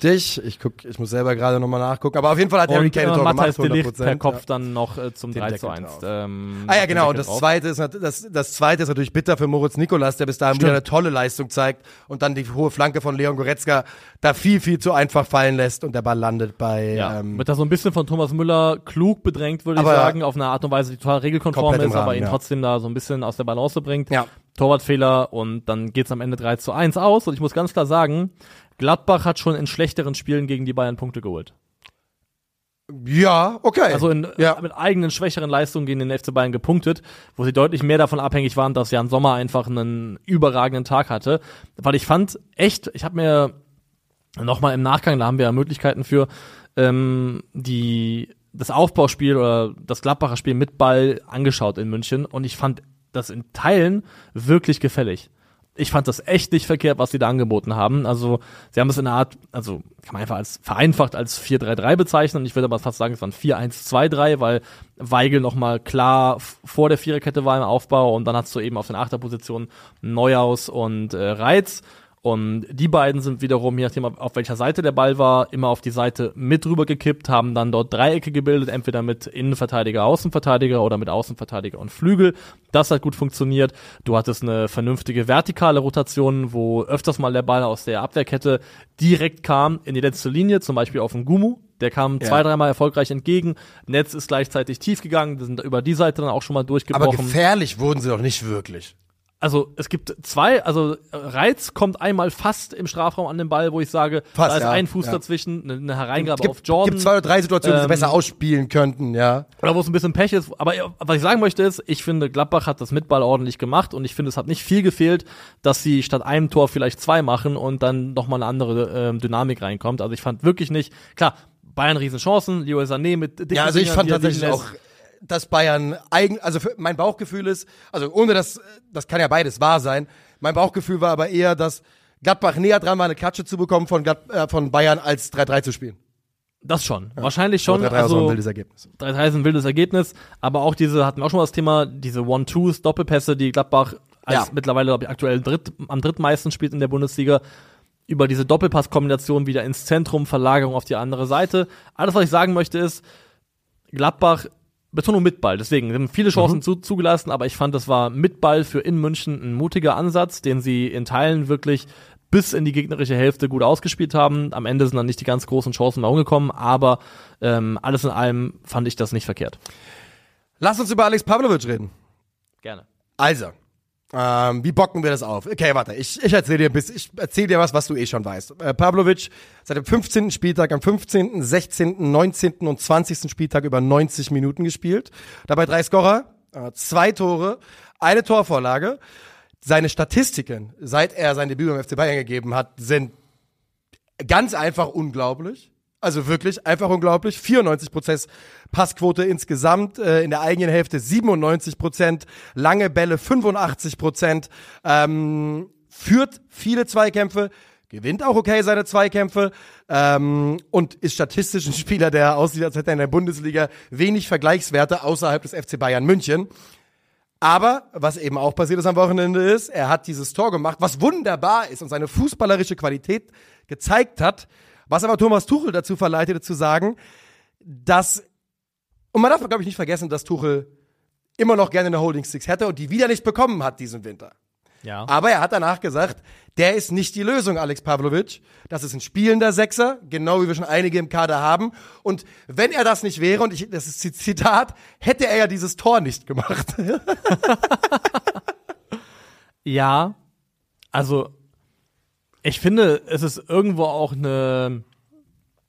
Also wer glaubt, dass Holding Six, dieser Begriff ist ja eh recht neu, äh, gefühlt in unserem äh, Kosmos, bedeutet, dass der Spieler in 90 Minuten niemals zu keiner Situation offensiv auch, auftauchen darf, das ist in meinen Augen Quatsch.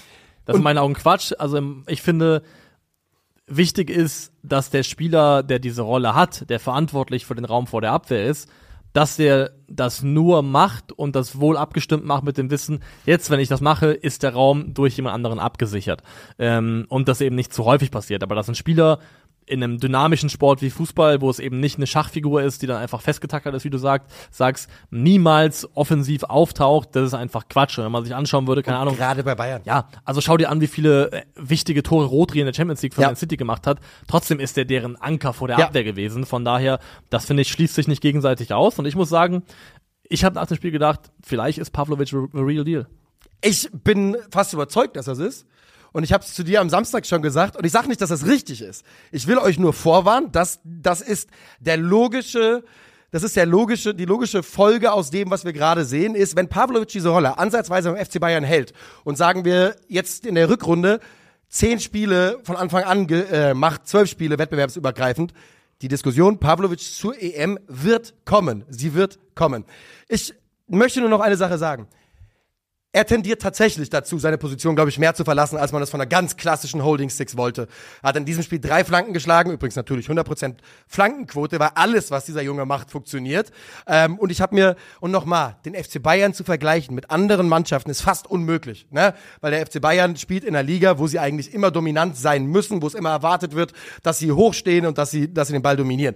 Seine Durchschnittsposition ist deutlich offensiver, als man, deutlich offensiver ist hier vielleicht auch ein großes Wort, als man es von der klassischen Holding Six kennt. Ähm, trotzdem frage ich mich, ob er nicht trotzdem die Lösung sein kann. Auch wenn er nicht das Profil ist, was Tuchel 100% da haben will. Also ich weiß noch nicht ganz genau, wer dieses Profil dann sein kann. Also Der sein sich, soll. der, hat sich, der hat sich versteift da auf also zwei Namen, Pav glaube ich. Pavlovic ist 19 Jahre alt. Ja. Und der ist noch so formbar als Spieler. Das ist unglaublich. Und ich finde, er ist, also hat er auch, ich habe 70 von 72 Bällen im Spiel kommen an. Und du hast ja schon gesagt, drei Flanken waren dabei, zwei lange Bälle, sechs Pässe ins letzte Drittel. Einmal spielt er im 16er, glaube ich, so einen leichten Lob in den Lauf von jemandem, einen super guten Ball. Also fast, je, also ich finde, fast jeder Pass von ihm fühlt sich genau richtig temperiert an. Also die kommen mit genau der Schärfe, die in dem Moment gebraucht ist. Ähm, er bewegt sich unheimlich klug, weiß, wie er sich positionieren muss.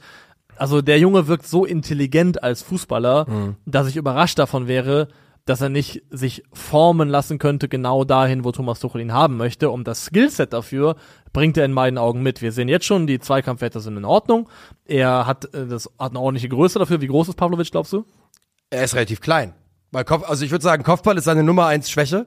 Äh, ich sag, er ist 1,74, 72. Er ist 1,88 groß. Hey, was? Ja, weil ich dachte jetzt schon, ich dachte schon, also über 1,80 habe ich ihn auf jeden Fall ähm, geklockt, aber Ich hab, ähm, boah, wirklich, genau 1,88. 1,88, also Okay. Transfermarkt sagt 1,88. Ja, ey. normalerweise da recht zuverlässig. Premium-Größe nehmen wir. Ähm, also die richtige Größe dafür und er hat also Qualitäten am Ball, wo ich sage, den kannst du, also ich wäre überrascht davon, wenn der nicht jemand ist, der auch mit dem Rücken zum gegnerischen Tor angespielt werden kann, der mal aufdrehen kann. Also ich finde, Pavlovic ist so ein Rohdiamant für diese Position, dass ich absolut der Meinung bin, dass er in einem Status aktuell ist, in einem Zustand, wo Thomas Tuchel selber in der Hand hat, wohin er ihn entwickeln möchte. Ja, würde ich auch sagen. Und ich finde, es ist einigermaßen wahnsinnig, wenn man sich überlegt, dass der sein, ich weiß, glaube ich, halt, weiß nicht, ob sein Debüt war, aber er hat gegen Stuttgart haben sie ihn reingeworfen und er hat ein richtig gutes Spiel gemacht gegen eine der besten Mannschaften, die hier rumlaufen. Und insgesamt, ich habe von Pavlovic noch kein Spiel gesehen von einem 19-Jährigen, der auch ein bisschen aus Trotz seines Trainers wahrscheinlich in, in diese Rolle und in die Position gekommen ist, so viel zu spielen. Und der spielt einfach und macht nichts falsch. Es wirkte ja damals wie ein, wie ein, ähm, ja, also ein mürrischer Witz von Thomas Tuchel, Ja. dass er gesagt hat, er macht's halt Alex aus der zweiten und jetzt macht's halt wirklich Er macht's Alex halt aus wirklich. der zweiten und er Ja. macht's halt wirklich gut, ne? Also Pavlovic ist eine der Entdeckungen dieser Saison und schön, dass du das auch so siehst, weil du hast, du hast gesagt, du hast gestern überlegt, vielleicht ist er the real deal und genau darauf wollte ich hinaus. Ich glaube, er ist the real deal und ich glaube, dass die Bayern da ähm, auf einen weiteren, na, ich will nicht sagen über einen weiteren Rohdiamant gestolpert sind, denn den haben sie schon länger und ich habe, jetzt fällt's mir gerade ein, ich habe extra noch einen Screenshot gemacht gestern Abend, weil ich was gelesen habe beim BR. Moment. Und zwar, Zitat Alex Pavlovic, ich war hier mehrere Jahre Balljunge. Jetzt ein Tor vor diesen Fans zu erzielen, ist einfach nur fantastisch. Der FC Bayern bedeutet mir alles. Mehr kannst du dir nicht wünschen. Ey, komm, komm, mach, äh, FC Bayern, gib Vertrag bis 2070. So, wir gehen weiter. Ja, wir gehen weiter. Du musst weitergehen, Ach, auch wenn du es vielleicht nicht willst. Okay. Lass mich reingehen, lass mich reingehen. Okay. Eintracht verliert zu Hause, äh, also beim FC Köln zu Hause 2 zu 0. Die Eintracht tritt mit einem Kader an, lege ich mich fest, der so gut ist, wie noch niemals ein Eintracht-Kader, seit ich Bundesliga schaue, bei einem Bundesligaspiel war. 100 Prozent. Die Aufstellung dann ist schon mal schwierig. Eintracht, ähm, wie man es in den letzten Wochen und Monaten von ihr kennt, das ist mal Dreier, mal Viererkette situativ. Also folgendes passiert aber. Hugo Larsson spielt auf der zweiten Position hinter den Spitzen. Wo, Verschenkt. also, äh, ein, ein Wahnsinn. Ähm, dass Van de Beek nicht mehr spielt, ist ja richtig, aber da muss Chaibi spielen. Und statt dass man sagt, Larsson Götze im Zentrum, wenn man schon aus welchen Gründen auch immer für immer an Mario Götze festhält, und Skiri in die Dreierkette, das wäre mein Schritt gewesen, denn Pacho fällt aus. Meine Dreierkette wäre gewesen, Koch, Tuta, Skiri, und jetzt nochmal, die Eintracht spielt das nur situativ, eigentlich spielt Tuta am Ende mehr Rechtsverteidiger als Innenverteidiger, aber ich hätte lieber Skiri in dieser Kette gesehen, das Zentrum mit Larsson und Götze besetzt und dann eben keinen Smolcic. Meine Kritik am Trainer hört allerdings bei, am Aufstellungsbogen auf. Weil was die Mannschaft dann geliefert hat, da hättest du die perfekte Aufstellung haben können. Das war einfach auch auf, an, an allen Belangen, die Spieler selbst schrauben können, zu wenig. Ja, ich finde aber, dass die Mannschaft auf dem Platz umsetzt oder nahtlos fortsetzt, was der Trainer im Aufstellungsbogen vorgegeben hat. Das ist eine Angsthasenaufstellung Ja. gewesen in meinen Augen. Ja. Das ist eine Angsthasenaufstellung, ist zum wiederholten Male in dieser Saison, dass Frankfurt gegen Gegner spielt, wo ich sage, die SGE hat klar die bessere Mannschaft, den besseren Kader und wo ich auf den äh, auf die Startelf schaue Ja. und denke, habt ihr Angst? Man macht Köln und man, man gibt Köln den Raum stark zu werden darüber, wie man Fußball spielt. Und als sie die Ansätze zeigen, fängt man an, sie wie eine kleine Pflanze zu gießen und zu düngen und einzuladen und zu sagen, ja bitte, mach doch, bitte mach doch mal jetzt was, FC. Ja, und ich finde aber auch, also ich weiß nicht, ob die Kritik bei mir dann so schnell bei der Mannschaft auf oder beim Trainer aufhört, denn ich finde, wenn man jetzt die Spiele mal durchgeht, klar, man hat Leipzig geschlagen, ähm, mir, ich würde, ich würde sagen, ich kann nicht mit Überzeugung sagen, dass äh, Frankfurt in 2024 über 90 Minuten ein gutes Spiel gemacht hat. Wenn, du würdest ja auch lügen, wenn du sagen Ja, genau. Also das, das ist einfach für mich eine. Aber nee, sie haben keins gemacht. haben keins gemacht. Nö. Und haben dafür noch, würde ich wir sagen, wir mogeln schon die ganze Saison. Glück, was die Menge an Punkten angeht, die sie aus Eintracht den schummelt die ganze haben. Saison. Ich bin mir aber, ich glaube aber, dass das verschiedenste Faktoren hat. Und ich glaube, einer der Gründe dafür, dass wir mo- mogeln, ist übrigens die auch bei uns große, starke individuelle Qualität. Ähm, ja, also du hast recht. Ich habe auch manchmal das Gefühl, unter diesem, dieser Aufstellung ist es ganz klar so, dass man ein bisschen Schiss hat. Aber nochmal, was diese Mannschaft dann anbietet, ist wirklich, es, Koch ist der einzige Spieler, der gut, der okay war. Okay. Ja. Sonst niemand, kein einziger, niemand, durch die Bank niemand. Kein Kampf, keine Moral, kein Einsatz. Wirklich die absoluten Grundtugenden sind an diesem Tag nicht da und der FC hat jede einzelne davon. Und es wird für mich, ist, du siehst ja nach drei Minuten, wer hier das Sagen haben wird. Ja. Der FC ist viel griffiger, viel bissiger, viel williger. Sie machen das, was ihre Fans gefordert haben. Nicht aufgeben, egal wie dunkel die Situation ist, egal wie schlecht es aussieht. Und sie besiegen die Eintracht völlig verdient. Völlig verdient. Das geht total in Ordnung. Und ähm, ich finde, bei Köln sehe ich das Potenzial, dass sie es gewuppt kriegen über die Heimspiele. Also Weil da, das es, war es fühlt sich nach Wagenburg an, die da zusammenkommt, auch so ein bisschen eine Trotzhaltung gegenüber dieser Bestrafung, die man erhalten hat. Da sind jetzt Jungs in der Mannschaft, glaube ich, wo auch viel Wohlwollen gegenüber da ist auf Seiten der Fans.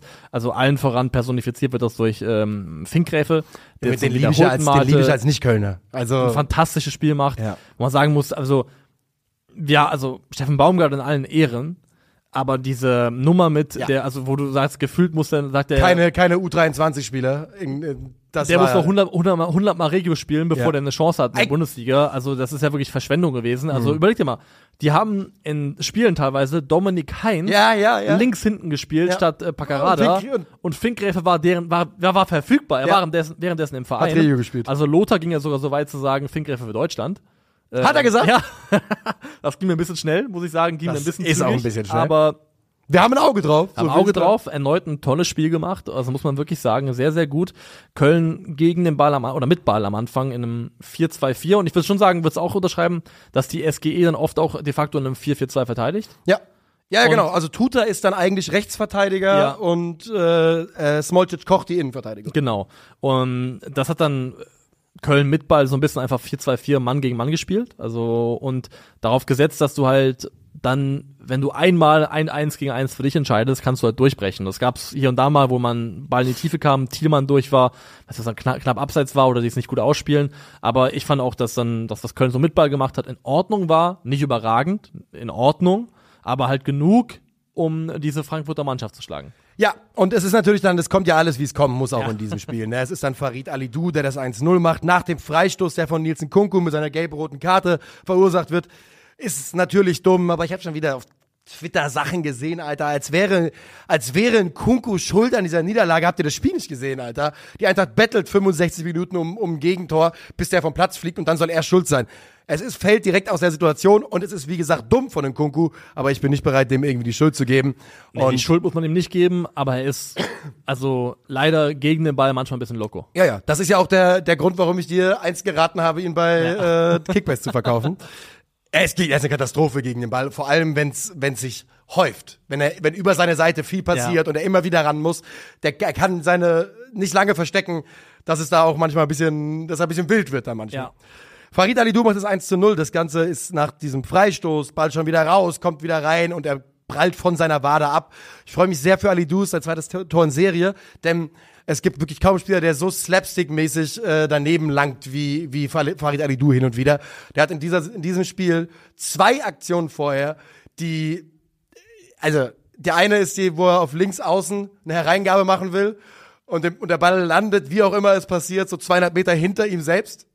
Das ist schon mal nicht gut. Nee. Und das zweite ist ein langer Ball in den Lauf, den er auf dem rechten Flügel spielen will, den Kevin Trapp auf dem Elfmeterpunkt abfängt. Ähm, also der hat wirklich immer ein, zwei Aktionen drin, wo du denkst, ach, Farid. Und der macht das 1 zu 0 für die Kölner.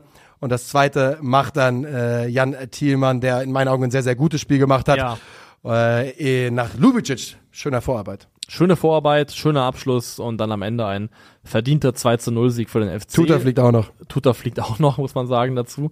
Und Köln meldet sich damit ja definitiv zurück hier im, ähm, im Ja, Abstiegskampf. Ja. 15 Punkte jetzt nach 20 Spielen, das ist nicht berühmt, aber in der aktuellen Bundesliga-Konstellation ist man damit trotzdem noch voll in der Show. für sie ist natürlich jetzt super relevant aus zwei Richtungen, wie Mainz gegen Union ausgeht, das Nachholspiel. Stimmt, was wünschst du da? Ich glaube, unentschieden, oder?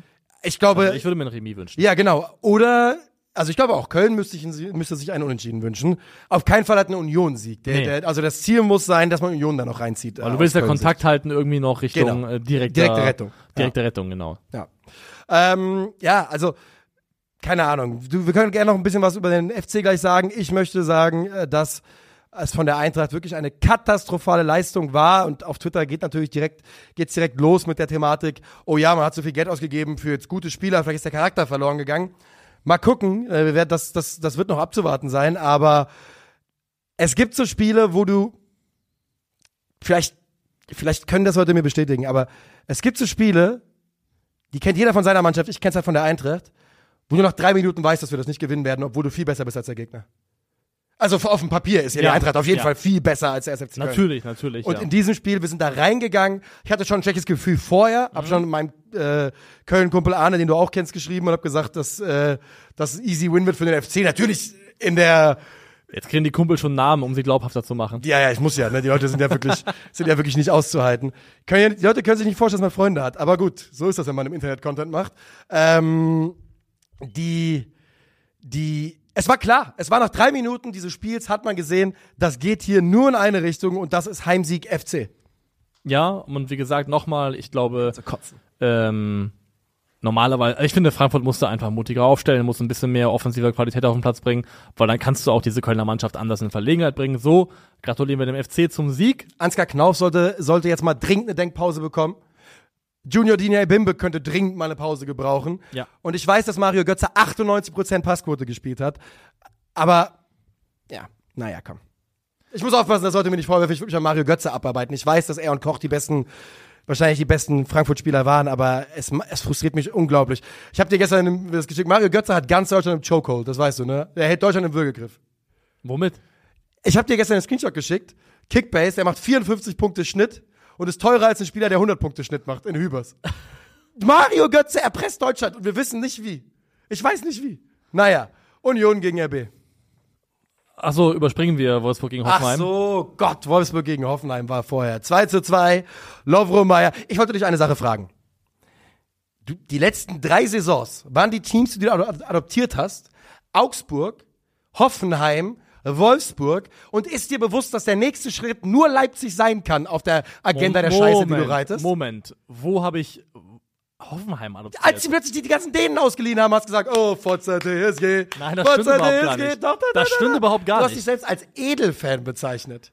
Ich wurde bezeichnet. Okay. Ich wurde bezeichnet und in dem Moment, wo ich gemerkt habe, die tun meinem jungen Kaspar Dolberg nicht gut, war Warst ich du sofort raus? wieder raus. Okay. War ich sofort wieder raus. Also, Okay. Dass ich jetzt. Äh, Ich sag nur, es ist nein, passiert. nein, ich sag nur, ich habe Hoffenheim nicht für eine Saison adoptiert. Und habe ich Wolfsburg ja auch nicht. Ich Du hast jedes Spiel Sieg getippt für die. ja, das ist ja nicht dasselbe. Also ist ja was anderes. Also, Das mache ich mit der Eintracht, nur um das Verhältnis mal aufzuzeigen. Die einzige Mannschaft, wo ich jedes Spiel Sieg tippe, ist die Eintracht. nein, nein, nein, das lasse ich mir nicht anhängen. Und Also nimm einfach FCA nicht hatte ich auch nicht adoptiert. Bitte? Der FCA hatte ich auch nicht adoptiert. Natürlich, wegen Markus Nein. Weinziel. Da hast du die ganze Zeit getwerkt für den FCA. Das ist wirklich eine, ein Geschichts-Podcast-Revisionismus, der hier betrieben wird. Das, Ich will die Leute, ob die Leute das auch so das wahrgenommen kannst, du- kannst du keinem erzählen. Äh, Wolfsburg gegen Hoffenheim spielen 2 zu 2. Nach sechs Minuten beendet, äh, also das war quasi die deutsche Version von ähm, Messi gegen Boateng. Ja, Nur mit Bayer und äh, Bo- Bono. Find ich die gut, Bu- ja. Die Bundesliga-Version davon. Denn man Find muss ich ja gut. wirklich sagen, also muss vor allem sagen, ähm, schämt euch Salernitaner. Ähm, das kann man, wo der Name jetzt schon mal fällt, kann man an der Stelle sagen. Schämt euch wirklich in Grund und Boden. Ja. Ähm, und Ah, ich habe einen Augenblick, äh, Augenblick gebraucht. Ja, natürlich, auf jeden Fall. Schieße ich mich an. Sorry, ich habe jetzt, obwohl du Boateng vorher gesagt hast, um die Verbindung zu machen, Ja. habe ich trotzdem noch einen Augenblick gebraucht. Ja, abseits davon, wirklich, also Bayer dreht ja Bono komplett ja ein. wirklich. Also er kriegt einen Drehwurm. ganz tolle Aktion von ihm und ähm, er hat ja so ein bisschen so, eine, so ein Tie- Tief, was die Treffer Ja. anging, aber Er scheint alles zurück zu sein. macht Maxi Bayer echt schon ein richtig gutes äh, Bundesliga-Jahr hier. Oh ja, 100 Prozent. Vor allem finde ich, es fügt sich halt ein Bild zusammen von einem Spieler, wo du sehen kannst, dass der über Jahre in der Bundesliga ein Problem sein wird, äh, ganz einfach. Und ähm, zu Sebastian Borneau, den ich ja wirklich mag, ich mag Sebastian Borneau wirklich gerne, aber wenn du ein Highlight-Reel als Offensivspieler machen willst, wo dein Gegenspieler stark sich aussieht und aussteigt, ist Sebastian Bonneau in der Top 5 der Liste in der Bundesliga von Gegenspielern, die du haben willst. Der hat irgendwie, der hat ja, das wissen ja viele nicht, aber der hat ja, das Hüftgelenk ist ja aus Holz bei Sebastian Bonneau. Ja. Und das sieht man eben in solchen Situationen immer ganz gut. Da steht sie ein bisschen im Weg, aber auch nur da. Ja, sonst alles gut. WM 2026, Doppelsturm Undorf Bayer für Deutschland. Wollte Ah ja? auftauchen. Ah äh, ja? Mal gucken. Wobei aber Dennis Undorf dann schon jenseits der 30 ist, oder? Was? Ist Undorf nicht 26 oder so? Aber es sind zwei Jahren, dann Ach so, muss, man stimmt, noch ein bisschen, Alter. muss man ein bisschen rechnen. Also Ist, er ist 27 oder, Oder oder 28. Aber du hast erst vollkommen recht, Ja. es ist in zwei Jahren. Ja, also so lange ist es dann doch nicht mehr hin bis dahin. Ähm, genau, TSG Führung durch Bayer, frühe Führung, Wolfsburg kommt zurück nach 58 Minuten über eine schöne Kombination über die rechte Seite, Ja. Ball ins Zentrum rein, Behrens lässt abtropfen auf Lovro Meyer, der ins lange Eck überlegt Beste. Aktion von Behrens seit zweiten Spieltag oder so. Ja, und auch da nochmal, es ist völlig absurd. Also ein Verein, der nicht strukturiert ist wie der VfL Wolfsburg und da steht, wo, er- wo der VfL Wolfsburg steht, kann und darf niemals auf die Idee kommen, zwei Millionen Euro für einen 33-Jährigen zu bezahlen, der seit dem zweiten Spieltag nicht mehr getroffen hat. Kann sich keiner erlauben. Nee. Kann sich so, einfach so, so, keiner so ein. Irrsinn kann sich Ja. keiner erlauben. Außer der VfL. Sie machen es, kriegen das 1 zu 1 dadurch. Aber Grisha Prömel bringt die TSG wieder in Front. Es ist Castells, der dann einen schlimmen Ball hinten rausspielt. Ja. Ähm, dann ist es Sko, der gut reinspielt in den 16er zurück. Ich glaube, durch Bebu, der auf Prömel klatschen lässt, mit ein bisschen Genau, abgefälscht, geht der Ball dann zum 2 zu 1 rein. Äh, da muss man auch dazu sagen, dass Sko und Bebu, die gerade erst vorher eingewechselt worden sind, und Lovro Meyer auch gerade eingewechselt worden war. Ähm, also die Joker auf beiden Seiten. Die Joker auf beiden Seiten machen das und äh, Lovo Meyer macht dann auch das 2 zu 2, nachdem er den Elfmeter selber rausholt, gibt Yes. bei einer Flanke von Nsoki einen Stoß mit beiden Händen in den Rücken. Strafstoß wird gepfiffen, Nsoki Insoki. Enough set, Wirklich. enough set und Lavo Meyer schießt einen tollen Elfmeter, ähm, sehr, sehr stark zum 2 zu 2 und dieses Ergebnis hat dann bis zum Ende Bestand und ist eines für beide Mannschaften, würde ich sagen, aus der Kategorie zum Leben zu wenig, zum Sterben zu viel, denn ein Dreier hätte sowohl Hoffenheim als auch Wolfsburg, glaube ich, sehr, sehr gut gebraucht Ja, können. es ist ja wirklich so ein bisschen das Krisenduell gewesen an diesem Spieltag. Bei Nico Kovac und dem VfL aus Wolfsburg ist diese Krise bestimmt noch mal ein bisschen akuter, denn da rührt der letzte Sieg jetzt vom 16.12. her, das ist Darmstadt und der davor vom 25.11. Es wird also immer dünner, aber auch die TSG Hoffenheim, die ja genau wie die Wölfe sehr gut gestartet sind. Ähm, letzter Sieg am 8.12., haben wir letzte Woche schon besprochen, gegen den VfL Bochum. Ähm, also beides Mannschaften, die ganz gut reingekommen sind und bei seitdem eigentlich kontinuierlich nur in eine Richtung gehen und das ist runter. Wir beschweren uns aber nicht bei den Namen dieser Ver Also ich Nee, zumindest. ich auch nicht. Okay, gut. ähm, können wir so stehen lassen und weitergehen zum letzten Spiel des Sonntags, denn, das können wir auch sagen, du musst hier zeitnah raus in Richtung Baller League. Äh, Genau, gleich geht's nach Köln, heute dritter Spieltag. Äh, Calcio Berlin gegen, Gegen Beton. Beton. Berlin. Die wollen wir natürlich manche, unbedingt schlagen. manche sprechen vom sogenannten Hassderby. ja. Auch ich tue das. Ja. Äh, von daher, da ist ordentlich Druck auf dem Kessel. Spiel ist sehr, sehr spät am Abend. Wir spielen, Ja. glaube ich, um 22.20 Uhr, meine ich Ja, erst. ist so Ähm, 22.20 Uhr heute auf Twitch. Ihr könnt das Spiel auch bei Calcio Berlin auf Twitch. äh, Und ich sage jetzt mal Folgendes. Also, hier spielt Leipzig gegen Union. Union hat eigentlich quasi keine Chance. Nö. Ähm, sie fressen früh das erste Ding nach elf Minuten in Person von Openda, dann nochmal ein Seschko-Tor nach dem Standard, glaube ich, kriegt noch ein Tor zurückgepfiffen nach Da habe ich, da hab ich einen. Satz zu. Benjamin Seschko ist jetzt schon einer der besten Kopfballstürmer der Liga und der, We der, der, der, der, der Weg, den der gehen wird, ist klar für mich. Ja, es ist rein von seiner, von seinen, rein von seinen anatomischen Voraussetzungen Ja. her ist es quasi ausgeschlossen, dass er nicht irgendwann zehn Tore plus macht. Ja, also genau. das muss einfach passieren. Ja. Das, da gehe ich Du komplett kannst ihn mit. nicht verteidigen, das ist ein solcher Helikopter. Ja. Der ist ja über Döki drüber geflogen bei dem Tor. Die Idee von ähm, Union mit zwei, also ohne Zielspieler zu spielen und mit eher zwei dynamischen, flexiblen Jungs vorne drin, einmal mit äh, Hollerbach und dann Neuzugang Vertessen, die gehen nicht so wirklich auf, muss man sagen, hat nicht ganz funktioniert. Trimmel sieht eine gelb-rote Karte, das kommt dann auch erschwerend hinzu, also alles in allem einfach ein sehr gebrauchter Tag für Union Berlin. Und ich habe dann auch nicht die Muße, noch länger bei diesem Spiel zu verweilen, um ehrlich zu sein. Das ist auch vollkommen in Ordnung für mich. Es gibt da auch jetzt nicht so unglaublich viel mehr äh, zu, zu sagen, denn genau wie du sagst, Also könnte man, wenn einen Leipzig interessieren würde. Ja, aber aber Union nicht ist halt Fall, ja. wirklich chancenlos und damit ist es dann auch nicht mehr so richtig interessant, weil, ähm, ja, ne? So ist es nun mal. Leipzig kommt einmal wieder in die Spur. Die waren ein bisschen auf dem Weg. Äh, guck mal, was ich hier noch sagen kann. Weißt du, welche drei Spieler ich hatte in diesem Spiel bei Kickbase? Seschko, Ja? Tor und eins zurückgenommen. Da, äh, Raum, Ja. Torvorlage und Trimmel, rote Karte. Also das Spiel war eine Achterbahn mit Vatergefühle für mich, obwohl ich null Interesse an diesem Spiel hatte. Ähm, das macht Kickbase aus einem. Und Zwei Leipziger, also muss jeder selber wissen, okay. sagt der große Xavi Simmons-Verfechter. Der ist halt geliehen gewesen, ne? Also, Bei Kickbase kann man nicht leihen. leihen. Aber ähm, wir beenden das Thema hier an der Stelle. ja, ich gebe euch die Elf des Spieltags, da gehen wir raus. Yes. Im Tor der beste Bremer, etc. Dreierkette De Licht, Meinker, Anton, ist ein ähm, 3-5-2 oder 3-1-4-2. Pavlovic sichert ab. Äh, Jubicic und Lovo Meyer, die beiden Achter, über links Mittelstädt, über rechts Doppeltorschütze Teller und eine Doppelspitze bestehend aus Dennis Undaff und dem äh, zweiten Kölner Thielmann. Das war's. Bis zum nächsten Mal, bis Donnerstag, macht es gut, auf Wiedersehen. Tschö.